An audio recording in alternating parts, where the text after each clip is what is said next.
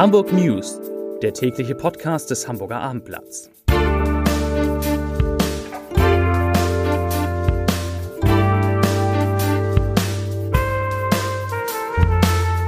Moin, mein Name ist Lars Heider und heute geht es um viele neue Parkplätze für Fahrräder, die in Hamburg gebaut werden sollen. Weitere Themen. Die Stadt verdoppelt ihre Einnahmen aus Geschwindigkeitskontrollen. Eine Frau soll ihren Mann umgebracht haben, weil sie es mit ihm nicht mehr aushielt. Und Hamburgs neues Einkaufsquartier präsentiert jede Menge Mieter. Dazu gleich mehr. Zunächst aber wie immer die Top 3, die drei meistgelesenen Themen und Texte auf abendblatt.de. Auf Platz 3 532 neue Wohnungen am Stadtpark. So hoch sind die Mieten. Auf Platz 2 XXL Einkaufsviertel. Mode, Gastro und Co. Das sind die Mieter. Und auf Platz 1 Rolle rückwärts am US-Konsulat. Das ist wahrscheinlich im übertragenen Sinne gemeint. Nämlich die Rolle rückwärts gibt es wegen dreister Autofahrer. Das waren, das sind die Top 3 auf Abendblatt.de. Um den Umstieg vom Rad aufs Rad und in den öffentlichen Nahverkehr attraktiver zu machen, sollen in diesem Jahr in Hamburg bis zu 1200 zusätzliche Fahrradstellplätze geschaffen werden. Darüber hinaus würden 750 Plätze modernisiert, teilte die Park and Ride Betriebsgesellschaft heute mit.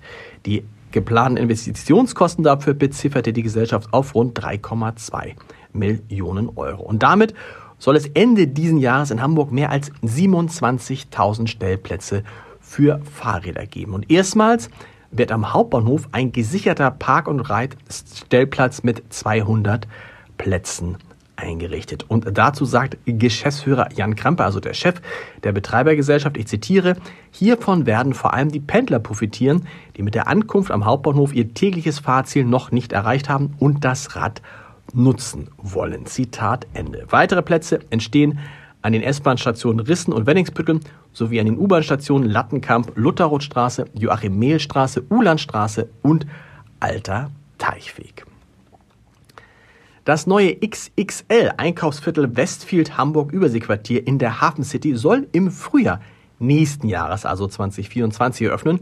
Aktuell liegt aber die Vorvermietungsquote der Flächen für Handel, Gastronomie und Freizeit bereits bei 70 Prozent. Insgesamt sollen dort rund 200 Mieter einziehen. Und heute wurden weitere Mieter und Nutzer präsentiert. Mehr als 40 Gastronomiekonzepte sollen dort allein eröffnen und bereits feststehen nun unter anderem die Coffeeshop-Ketten Espresso House und Starbucks, ebenso wie die aus Hamburg stammenden Konzepte UF Pokebar, das indische Restaurant Goa und das Quan 36 mit vietnamesischer Tapas und Fusionsküche. Nach dem Corona-bedingten Rückgang bei den Einnahmen im Jahr 2021 verdient die Stadt Hamburg mit stationären und mobilen Blitzern wieder mehr Geld und zwar richtig viel mehr Geld. Hamburg hat die Einnahmen durch die Geschwindigkeitsüberwachungsanlagen, so heißen sie offiziell, fast verdoppelt und kommt auf rund 43,6 Millionen Euro an Buß- und Verwarngeldern. Dem zugrunde liegen 989.000 Anzeigen, das sind 142.000 mehr als 2021. Den Anstieg führt die Polizei vor allem darauf zurück, dass der Verkehr nach Wegfall der Corona-Auflagen wieder deutlich zugenommen hat. 43,6 Millionen Euro, das ist nicht wenig. Ein Mordprozess beschäftigt heute die Redaktion des Hamburger Abendblatts. Weil sie ihren Mann in einer Gartenlaube mit einem Messer umgebracht haben soll, könnte eine 55 Jahre alte Frau für viele Jahre im Gefängnis landen. Die Staatsanwaltschaft hatte in ihrem Plädoyer eine lebenslange Haftstrafe wegen Mordes gefordert, wie ein Sprecher des Landgerichts heute sagte. Die Verteidigerinnen beantragten eine Freiheitsstrafe von höchstens fünf Jahren wegen Totschlags in einem minderschweren Fall. Die Frau hatte einen tödlichen Messerstich auf ihren Ehemann zugegeben. Eine entsprechende Erklärung hatte eine ihrer Verteidigerinnen verlesen. In dieser Erklärung hieß es, ich zitiere, es war, als ob etwas in mir aussetzt. Ich war wie ferngesteuert. Ich habe ein Messer gegriffen, mich umgedreht und einmal zugestochen. Zitat Ende. Das sagte die Angeklagte, beziehungsweise sie ließ sich damit zitieren und sie schilderte die gemeinsame, etwa 30 Jahre dauernde Lebens- und Liebesgeschichte, die von vielen Enttäuschungen geprägt worden sei. Am Ende sei ihr Mann nur noch ein körperliches und psychisches Wrack gewesen. Medikamente und Alkohol hatten ihn dick, antriebslos und missmutig werden lassen, sagte die Frau. Der dritte neue Angreifer und ein letzter Test. Fußball-Zweitliga-Club FC St. Pauli startet in die finale Phase der Vorbereitung auf den Rückrundenstart am 29. Januar beim ersten FC Nürnberg. Heute gab der Club die Verpflichtung von Flügelstürmer Oladapo Avolayan vom englischen Drittligisten Bolton Wanderers bekannt. Am Sonnabend um 13.30 Uhr steht am Millantor die Vorbereitungspartie gegen den dänischen Erstligisten FC Midtjylland auf dem Programm. Fabian Hürzeler, der Trainer des FC St. Pauli, sagt zu dem Neuzugang, ich zitiere, ich zitiere mit Oladabo konnten wir einen sehr ehrgeizigen Spieler für uns gewinnen.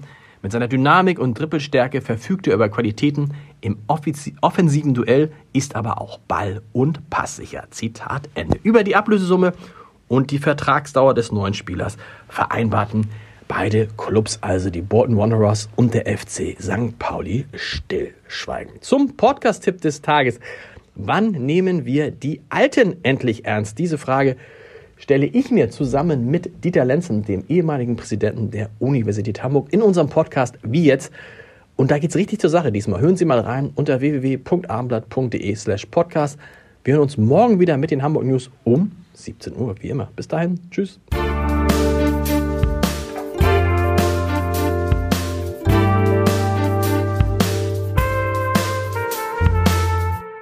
Weitere Podcasts vom Hamburger Abendblatt finden Sie auf abendblatt.de slash podcast.